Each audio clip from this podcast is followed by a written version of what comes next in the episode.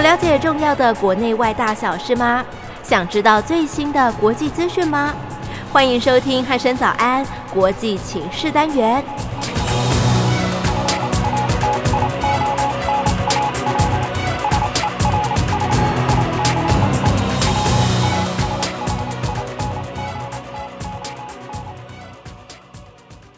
各位听众朋友，您好，欢迎收听今天的国际情势单元，我是易明。今天邀请到国政基金会的曾富生老师来到节目当中，老师你好。呃，一鸣早安，全国的听众朋友，大家早安。嗯，老师，这个最近的国际情势，我可以说是真的诡谲多变啊，没真错的没错太多太多的事情了。光是收集这个资料就已经就是耗费了非常多的心神哦。要消化都不容易的，对，没错，因为真的因为太多消息而了。且你背后的复杂的因素还需要稍微沉淀一下才可以看得清楚，嗯所以不容易。是没错，那当然，我们今天还是有这个主要几个要跟这个听众朋友来分享的哦、就是从这个九月中旬以来呢，美国筹组这个美国、英国跟澳洲的这个安全联盟，那英文简称叫做 AUKUS，那召开这个所谓的四方安全对话的领袖峰会，他想要扩大这个五眼联盟的势力范围。那想请问老师，美国积极的在印太地区进行联盟的动作，它又凸显了哪一些战略意涵？是不是请老师跟听众朋友说明一 下呢？这个一鸣这个题目啊问的太好了啊，那这表示你做了很多的功课，是因为这你看看最新出现的名词，到九月十五号以前大家还不知道有这个东西，，对，就是 AUKUS，就是美国、英国、澳大利亚、嗯这个三国的一个安全联盟。是啊，那除了 AUKUS 之外呢，再加上就四方安全对话。那四方安全对话英文叫 QUAD，Q 嗯是 U A D 啊，以后大家看到 QUAD 就知道是四方安全对话。，对，那你看从 AUKUS 到 QUAD，然后到五眼联盟。是，那五眼联盟是一个有历史性的一个机构，嗯，它是从第二次世界大战开始就已经有了，那时候对是对付德国，那由英国、美国、加拿大、嗯澳大利亚还有是纽西兰五个国家所组成的一个啊情报合作的一个联盟。是，那二次大战结束之后呢，啊继续的存在啊嗯，变成对付什么？对付苏联。对，后来苏联瓦解之后呢，嗯现在就是主要的对象就是中国大陆了。嗯，啊，所以你看看，从这个 AUKUS 是三个国家的一个核心，对到四方安全对话四个国家，是这四个国家是美国、嗯日本、澳大利亚，还有这个印度，是啊这四个国家，再加上五眼联盟啊，所以这整个结构啊，一鸣刚才就把它综合起来，嗯就说以美国为主，对它在最近的几个月啊，它非常积极的啊，先从这个北大西洋公约组织的北约峰会对，开始，就今年的六月，嗯，那拜登总统呢，在欧洲北大西洋公约组织的峰会里面，重新提到了啊，希望把北大西洋公约组织主要的这个对象嗯，啊，把它从原来对付苏联、俄罗斯嗯，现在转移成对付以中共跟俄罗斯为主对，啊，这是这个叫首部曲。是，就是第一步啦，哎，这个第一步，对这个首部曲打出来之后呢，哎，慢慢的在七八月之间呢，我们注意到美国的这个国务卿，嗯还有美国的国防部长纷纷的到印太地区还有东协国家来访问，嗯，再加上呢，美国的副总统跟 Kamala Harris，是他也亲贺锦丽，嗯，他也亲自的到新加坡跟啊、这个越南来访嗯问。所以呢，七八月间呢，在整个印太地区、东协国家地区，美国的国安高层的活动也非常的积极。对，非啊常频繁呐，非常频繁。对，哎，那时候呢，很多观察者就觉得说，这一连串的动作，先从这个欧洲对，啊，然后再到亚太地区啊，嗯美国的这些动作，一定有一些东西在进行当中。是，果不其其然，就是有啦，就是有啊。对啊，所以那个到了这个九月十五号啊，突然美国总统拜登就嗯公开的宣布，要美国准备联合英国还有澳大利亚，要成立的一个叫做 AUKUS。对，就是澳洲、英国还有美国的一个什么安全联盟。是，这个安全联盟啊，它不是打空投，嗯这个打高空或者是口水战，它附带的提出一个很重要的一个具体的行动。是，什么行动呢？就是宣布啊，美国跟英国准备技术转移核子动力潜舰的技术嗯给澳大利亚。是，来帮助澳大利亚在未来的十年或十五年要建造八艘的核子动力的潜舰。嗯，这个建造这个八艘核子动力的潜舰呢，它的另外一面呢，就是同时它要帮助澳大利亚来取消原来跟法国、签订的一个十二条的柴电动力潜舰的订单。 对这件事情，这个我有印象啊，这蛮这尴件尬 的。第一个很尴尬，对，第二个其实知识体大，嗯因为这个订单呢，价值从六百六十亿美金到九百亿美金不等是啊。那从法国的一个角度来看，等于是背后啊被美国、英国插了一把刀，对，就是如果用更白话一点讲，就是抢单。抢单，对，然后背后插刀，是，所以以呢，到时候那这个那时候呢，这个法国的总统马克宏呢，嗯就公开的表示，这个英国跟美国这种做法太不人道，对，就是太不，讲江湖道义。没啊，错，如果这个事情不可能是一天就发生嘛，对，它一定有酝酿最小三到五个月的时间，因为要协商谈判，取得一个基本的共识，还有嗯签约，对。那不可能是一个晚上就做的事情。对，不可能说我突然就说，哎，我决定要卖你这个核子动力潜舰，或者是这个订单砍单就砍单，对，不可能不，可能的。所以呢，他认为在六月多的时候呢，拜登总统在欧洲开嗯北大西洋公工业峰会，还有这个七大工业国的高峰会议的时候呢，是就应该要告诉一下，打个对招呼嘛，至少你要先说一下嘛，要说一下。这个怎么呢，不够意思呢？不够意思 啊对，让这个马克宏总统啊，在法国就很没面子。嗯，所以从这个角度来看呢，第一个，那为什么美国、英国还有澳大利亚，他在这种状况之下还决定要做这件事情，当然就有它重要的意义了。对啊，那一第一个他们的理由就是，在未来的五年、十年、十五年，整个印太地区。会面临来自于中共核子动力潜舰，还有潜舰作战部队的重大的威胁。嗯，因为现在全世界潜舰最多的国家，就是包括柴电动力潜舰，是，最多的国家就是中国大陆。对，但是呢，核子动力潜舰最多的国家是美国。是，美国现在有六十几艘的核子动力潜舰，嗯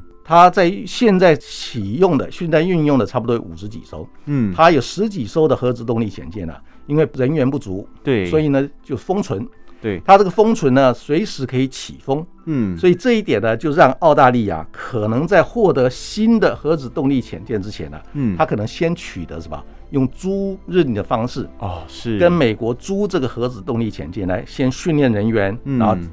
很快的进入这个作战序列，对然后呢就形成一个在印太地区除了美国之外第二个具有核子动力潜舰的一个国家。是这样，听起来这个澳洲的这个战力感觉会有一个大跃进啊。第一个是大跃进，嗯第二个是等于是替美国分摊了整个印太地区水下作战能量的一个什么重要的角色。嗯，那再加上英国，那英国它本身就具有核子动力潜舰，是那他这一次呢，跟美国合作来分食澳大利亚这八条核子动力潜舰的一个新的订单，嗯对英国来讲也是什么大补丸啊？对，就所以是它的国防工业可以发展起来没有了。错，它的国防工业的大补丸，然后它可以用这个基础呢，让英国的整个海军的实力呢，能够更上一层楼是，啊！所以这个是一个很重要的一个战略意涵。嗯，不过呢，整体来看，你看看美国，它这一次呢主控这个美英澳 AUKUS 嗯这个一个安全联盟，是，再加上他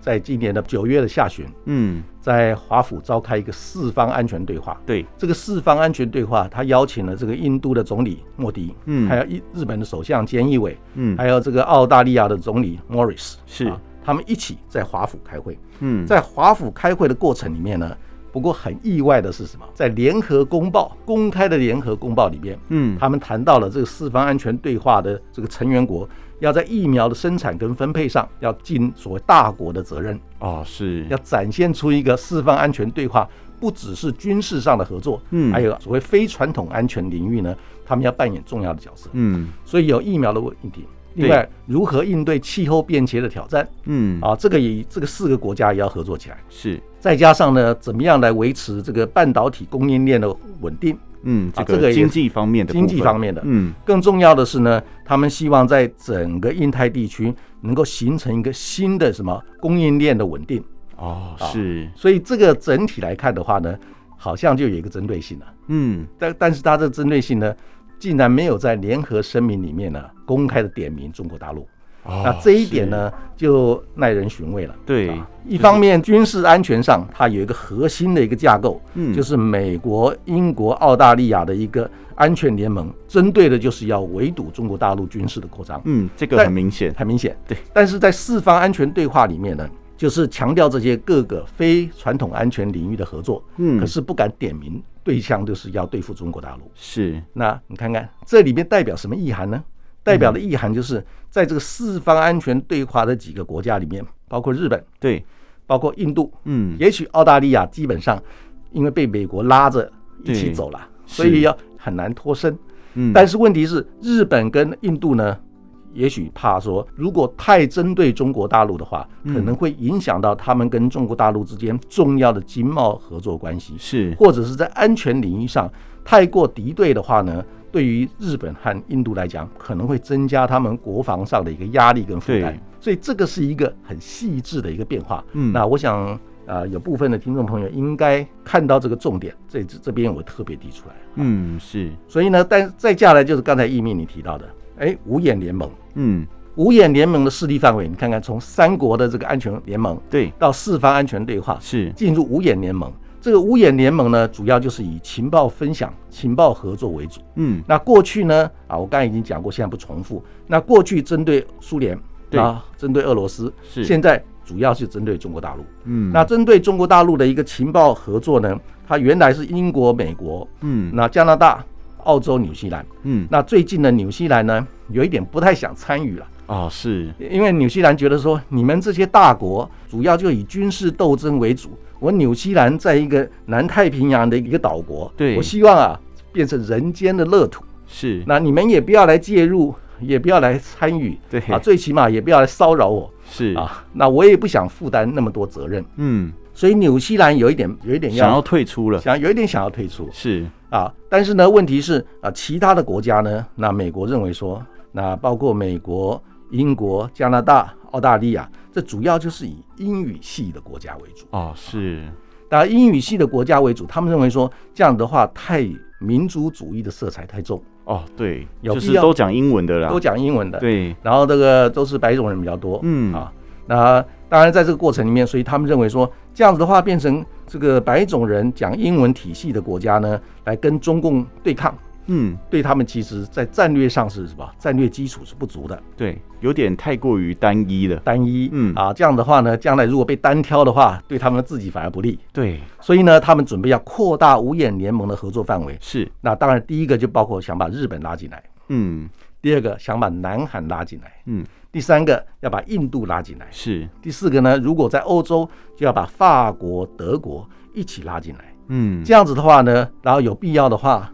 这个越南还有这个新加坡、嗯啊、泰国这些国家都可以也要进来都可以把它拉进来。嗯，但拉进来当然会有层次的差别。哦，是，这最核心的一圈还是他们原来的成员吧。对，那再外围一圈，也许是德国、法国，还有日日本啊对南韩。嗯，更外围一圈，也许就是新加坡、泰国、越南、菲律宾啊、印度这些国家。嗯，啊。当然，我们国内也有朋友认为说，啊，要借这个机会呢，我们中华民国也可以成为五眼联盟重要的成员。是，那我在这边呢是持保留的态度的，嗯啊，那我觉得说啊，情报的合作分享，只要是合乎区域的安全跟台海的和平稳定，嗯我们是欢迎的，对，而且应该要积极争取，应该积极争取。嗯，但是呢，如果牵涉到一些比较攻击性的，或比较破坏性的，对或者是比较所谓小圈圈式的一个所谓的密谋的哦一些做是法的话，那我们我觉得我们中华民国就必须要非常谨慎的来面对这些新的困难跟挑战。嗯，啊，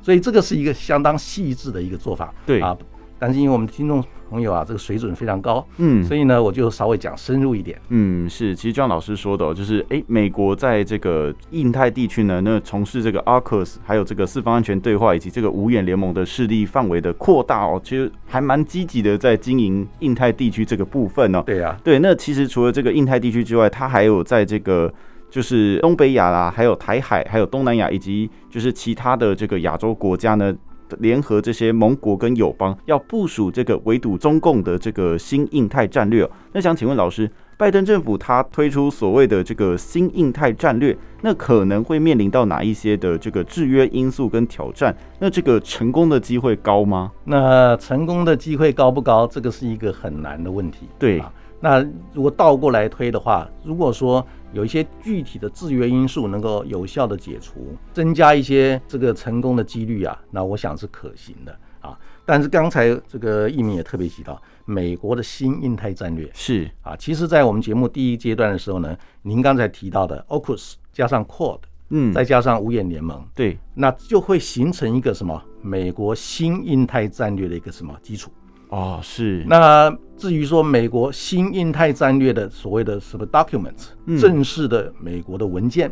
那美国的国务卿布林肯已经预告了，在未来的一个月、两个月之内呢，很可能就会公布。哦，是，那我的评估是可能会在今年十二月以前。那美国在今年十二月啊，准备召开一个视讯的全球民主峰会。嗯，那这个全球民主峰会之前呢，我想美国会公布它的新印太战略。哦，所以是到目前为止，正式的美国的官方的文件啊，还没有正式的公布。对啊所以大家基本上都是属于这个瞎子摸象一样，对啊用嗯推敲的，用推敲的，嗯摸到哪里就是哪里嘛。是，但但是一个程度上，刚才一鸣已经把基本的结构啊，已经跟听众朋友介绍很清楚了。是，问题是，美国要这个印太战略能够比较成功，那我是觉得有相当的制约因素。嗯，第一个制约因素就是，那这一次美国呢，在这一次阿富汗撤军这件事情上，哦，对，它的一个表现呢、让多数的国家，不管是欧洲的盟国友邦、嗯，东南亚的盟国友邦、印太地区的盟国友邦、嗯东北亚的盟国友邦，都会发觉说，美国好像在军力上，甚至于在综合国力上，好像是什么走向衰落的衰退的一个感觉。嗯，因为如果是一个非常强大的一个军事能量，或者是非常强大、非常有治理能力的一个政府体系的话，不应该在这一件最重要的事情上啊表现得如此什么仓皇，仓皇。对，啊，那因为这个画面啊传播到全世界，大家都会心里面都当然就会有点担心。嗯，这个可以说是美军的一个这个公关危机呀、是啊，是一个公关危机啊。那这样拜登的他的支支持率啊，一下子掉了七个百分点，嗯啊非常的多、非，常的多啊。嗯，那这个是第一个第一个挑战。第二个挑战就是美国现在自己本身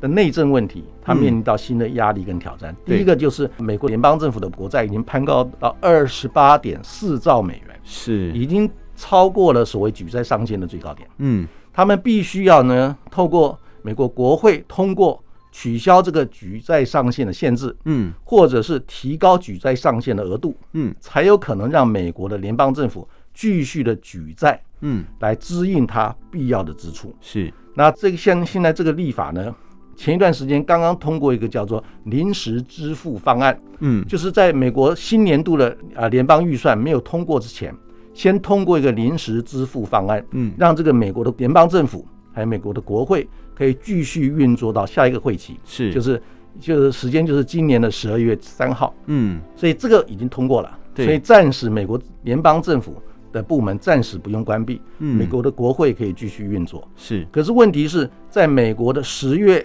十八号左右，嗯，美国的财政部长耶伦已经公开的表示，在十月十八号左右呢，美国政府财政部门的所有可以运用的资金，全部要什么？准备耗尽。是，如果没有提高举债上限的额度，就是让美国联邦政府可以继续借钱，嗯，或者是取消举债上限的一个 ceiling 对，门槛。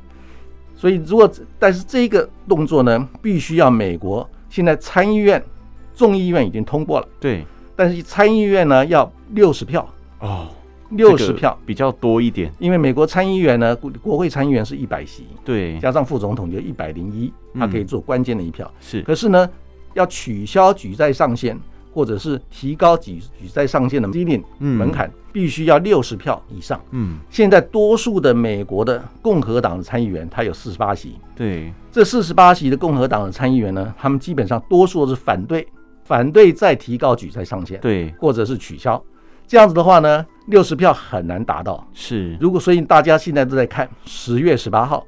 美国是否如何来面对、解决、处理这个难题？对，那从这一点来看呢，现在多数的本来想要参与这个美国印太战略的国家，这些多数的国家诶都在先看这个观察点，又开始观望了，要观望，对，因为如果没有通过的话，所有的什么啊军事安全合作的这个互动的一些这个契约啊，对，嗯一些援助的行动啊，或者是部署调兵遣将的一些一些实际的动作，都需要什么预算啊，对，都需要钱来指引的、啊嗯，所以呢，如果说这个东西没有解决的话呢，这些都是空谈，对，因为就等于是美国政府没有钱做这些事情，没有预算做这对，些那事情，这些盟国呢，可能就是哎、那我现在跟你圈，等于是你会跳票，没有错。对，那这个是很现实的问题，是啊，所以这个是第二个制约因素啊，也是大家在观望的。嗯，另外一点呢，现在美国，尤其在前几天呢，美国的这个啊贸易代表，嗯就是戴奇，是他在一个智库里面公开的演讲的表示，这个美国的新的这个外贸政策，是，它必须要配合美国的外交政策。嗯，那美国的国务卿布林肯呢，他就特别强调，美国的外交政策是要替美国国内的劳工阶级还嗯，有中产阶级服务。是，哎也就是是要替他们创造就业机会跟工作机会，对还要提升他们的收入。嗯，所以呢，从这个角度来看，当然，那美国的所谓的外贸政策、外交政策也好，嗯一个程度上还是什么，还是美国优先。哦，对，那这个美国优先的一个态度呢，那慢慢的落实到跟其他国家协商谈判的一个内容。那各各个多数的国家都会慢慢感受到。是，那过去美国好像是这个 Uncle Sam 嘛，嗯，这个散财童子一样，，对，到处撒钱，到处撒钱，，对，可以做援助，可以嗯做支持。但是呢，现在好像都要跟他们斤斤计较，对协商谈判，对，然后关税的问题，或者是出口配额的问题，嗯甚至于智慧财产权的问题等等，对，让这些国家突然感觉到美国不再是什么一个施惠者，对，认为是美国是一个竞争者。嗯，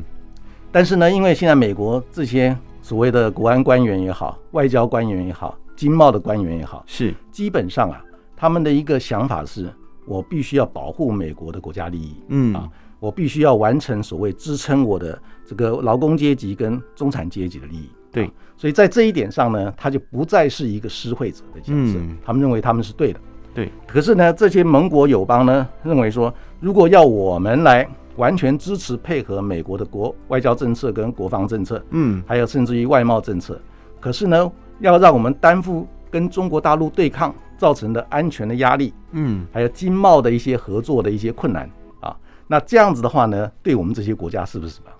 对，我们的压力可能会更大，而且你我们可能没办法去应付这样的状况。是呀、而且呢，会造成什么经济的损失跟安全的压力？是，所以要这些国家来全面的配合呢，可能就什么呀，就有困难了。对，这些国家可能会跟你说，嗯哦，不要，不好意思，我可能没有办法哦。 是啊对，那所以在这个状况之下呢，当然，那你说美国的新的印太战略要完全的成功，嗯要具体的落实，可能就会碰到这些阻力。对，那更重要的一点就是，那现在拜登政府呢，它一个程度上，它是一个相当灵活的一个一个政府。是，那拜登因为他是一个很资深的一个政治人物，嗯啊，他在国会也担当了很多重要的工作，是，所以他的手段是什么？很灵活的。嗯，但是这个很灵活的手段呢、必须要什么？国内的支持，对，国内的支持，他才有灵活的手段。但是现在呢，美国的共和党批评拜登政府嗯对中共软弱，是，那可是呢，从美国从中共的角度来看，你拜登政府呢对中共的一个手段呢是什么？咄咄逼人。对，那其他盟国友邦呢，觉得说啊，一个程度上呢，好像美国的对中国大陆的一个策略呢，跟川普政府啊没有什么太大的区别没。有太大的区别。对，那造成是，所以这些盟国友邦基本上 认为说啊，要让美国跟着美国一起来跟中共对抗，嗯，他们的压力跟损失可能会超过他们的预期，是，得到的好处可能没有想象的多。嗯，可是呢，从拜登政府的角度来看，如果他们对中共的做法稍微什么软一点，对，稍微有弹性一点，又会面临国内共和党还有其他的一些人士的批评，认为是说对中共软弱。嗯，所以从这个角度来看的话，那拜登政府可以操作的空间就怎么样比较有限啊、的。比较有限。嗯对，啊，所以也就是说，很多这个原来可以做策略运用的一些措施呢，都必须要什么很快的先排，嗯很快的摊牌。是，那在这种状况之下呢，当然就会限制局于什么比较有限不利的一个局限嗯，啊。所以从这个角度来看，我认为说，那美国在推动它的新的印太战略，是，虽然它有一个不错的一个结构，对就像刚才讲到的，呃，跟澳大利亚的合作，对，还有这个跟日本还有韩国的合作，以对啊及印度的合作还。有这个这个五眼联盟的一个结构，嗯，但是呢，面对这种内部还有外部，还有其他盟国友邦的一些压力跟限制呢，它要真的能落实新的印太战略啊，可能还要相当程度的挑战。是这个难度真的是相当的高哦，就是啊陈如老师所说的哦。对，那其实呢，美国总统拜登强调呢，美国将会与这个中共激烈的竞争，但是他们其实不愿跟这个中共发生冲突哦。那同时，拜登也在上个月九号的时候主动打电话给习近平，那双方谈了将近有九十分钟哦。那想请问老师，拜登总统展现灵活弹性策略与手腕，对美中台三边关系的未来发展有哪一些重要的意义跟影响呢？这个意义的跟你讲，大家第一个看到的就是什么？孟晚舟事件。啊、是所以在这个九十分钟的谈话里面呢、啊，呃，双方就达成一个很具体的一个和，就是一个一个所谓的一个交易，嗯，就是加拿大对，释放了孟晚舟，嗯，然后呢，中国大陆马上释放两个拘押的加拿大人。是，然后从这一点来看的话，双方之间确实可以达成一些合作的默契。对，另外呢，在这一次的联合国大会里面，我们注意到，不管是拜登的发言，嗯或者是习近平的发言，一个程度上呢，双方之间好像针锋相对的一个火药味啊，下降了不少，对，就是跟在更之前的这个比起氛围来，不太一样。对，感觉有比较和缓一些了。所以啊，所以从这个角度来看，双方之间九十分钟的对话里面，在这个领域好像也达成了部分的共识。嗯，可是呢，我们听看到这个英国金融时报最近啊披露一个消息，他说在这个九十分钟的电话对话里面呢，拜登总统主动邀请习近平在今年的十月。在意大利罗马的 G20 嗯，高峰会议里面，希望双方能够亲自见面，哦，是来啊习个近面平对面会谈。面对面会谈，嗯大家打开天窗说亮话啊，把一些误解误判呢、能够什么厘清。是，问题是，习近平马上拒绝，哦，是虽然他让拜登政府有一点没有面子，对，那英他说这个英国金融时报的报道有错误，嗯，他不敢完全否认是不是不对，对，他只是说有误差，对也许是氛围上的误差而已啊、嗯，后来那个相关的官员说啊，这个是一个事实，是，所以从这个角度来看，美中之间呢、一个程度上他们有相当程度的一个互动，但是呢，双方各自的坚持，嗯，我看还是基本上还是相当强硬的，对，啊那拜登在这一次他这个展现这个一个手腕呢，那我倒是觉得说，像我们中华民国也好，其他相关的一些国家也好，仍然要非常细致的来观察嗯，美中之间战略互动的很多重要的什么议题的变化，是，因为啊，在一个转折里面啊，也许就变成什么被出卖的一个对象。对，那这样子就不太好了。是啊，应该从这个法国这一次的法啊对国潜这个舰被潜舰契事丹的件一个事件，嗯啊做一个例子，所以其他的一些国家当然就会有这些担忧了，嗯啊，有这个警惕了。有这个警惕， 嗯，所以弹性所谓弹性手腕很灵活，它另外一个负面的一个效果就是说不能够太信任它，是没错。 其实就像老师说的哦，就是诶，这个美国政府他们的一些手腕嗯呢，可能真的在外界看起来是很灵活的，但是如果就是这个可能会关系到我们国家本身的话呢，可能就要更加小心了啦。是啊是啊，对，就像老师说的、哦，对，那其实呢，台湾在面对美中战略竞争激烈化的这个现况哦，处境好像越来越复杂了哦、那想请问老师，我国趋吉避凶的策略又是什么呢？那一鸣这个问题就问到很关键了，我想整个国安团队啊每天在深思熟虑的重要问题之一就是这个，是因为美中之间的一个战略竞逐它是很诡谲化的。对，因为它牵涉到的层面，还有牵涉到的议题，还有它牵涉到的一个广度啊，嗯，超乎我们现在多数人可以负荷的一个范围，对，所以必须要有一个很严谨的一个团队啊，分项目嗯，做很细致的一个追踪跟了解以后，然后再做一个综合的一个研判，嗯然后才能够制定出及时的一个应对的方案。嗯，那很多应对的方案今天有效，可能明明天天就没有了。未必有效。对，所以呢，在这个状况之下呢，第一个是在态度上嗯必须要非常谦卑，是，就是要随时接受不同情况的变化，然后呢，愿意虚心的来深入的理解跟收集资料，是，还有这个收集情报嗯等等，然后把这些东西综合会诊以后呢，来应对处理今天的问题。是，然后要有一个态度，就是说今天有效，明天未必有效，对，所以要保留一个什么？保留一个弹性的空间。是，这个弹性的空间呢，就是避免怎么样？避免在关键的时刻当美中之间任何一方他做反悔或者是做巨大改变的时候呢，我们还有什么应对的一个空间，空间跟什么、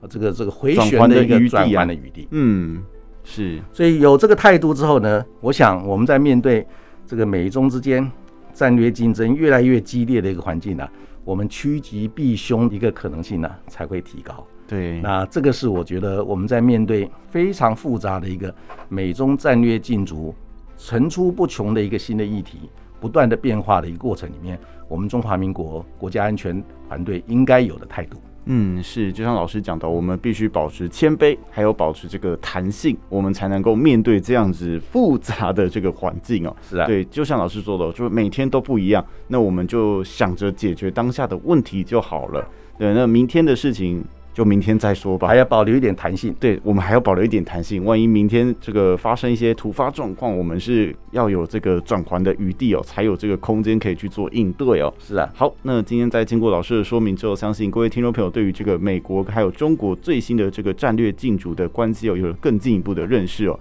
相信呢，这个经过老师的说明，大家应该就是有一个深入浅出的感觉哦。对，应该就是非常的了解，就是美国最近这个动作频频哦，不会像我一样，就是哎搜集资料的时候搜集到头昏脑胀的是。啊，还好。是好，那在这边也再次谢谢曾富生老师来到节目当中跟我们说的这么清楚。那今天的国际情势单元就到这里，我们下次再会喽，拜拜。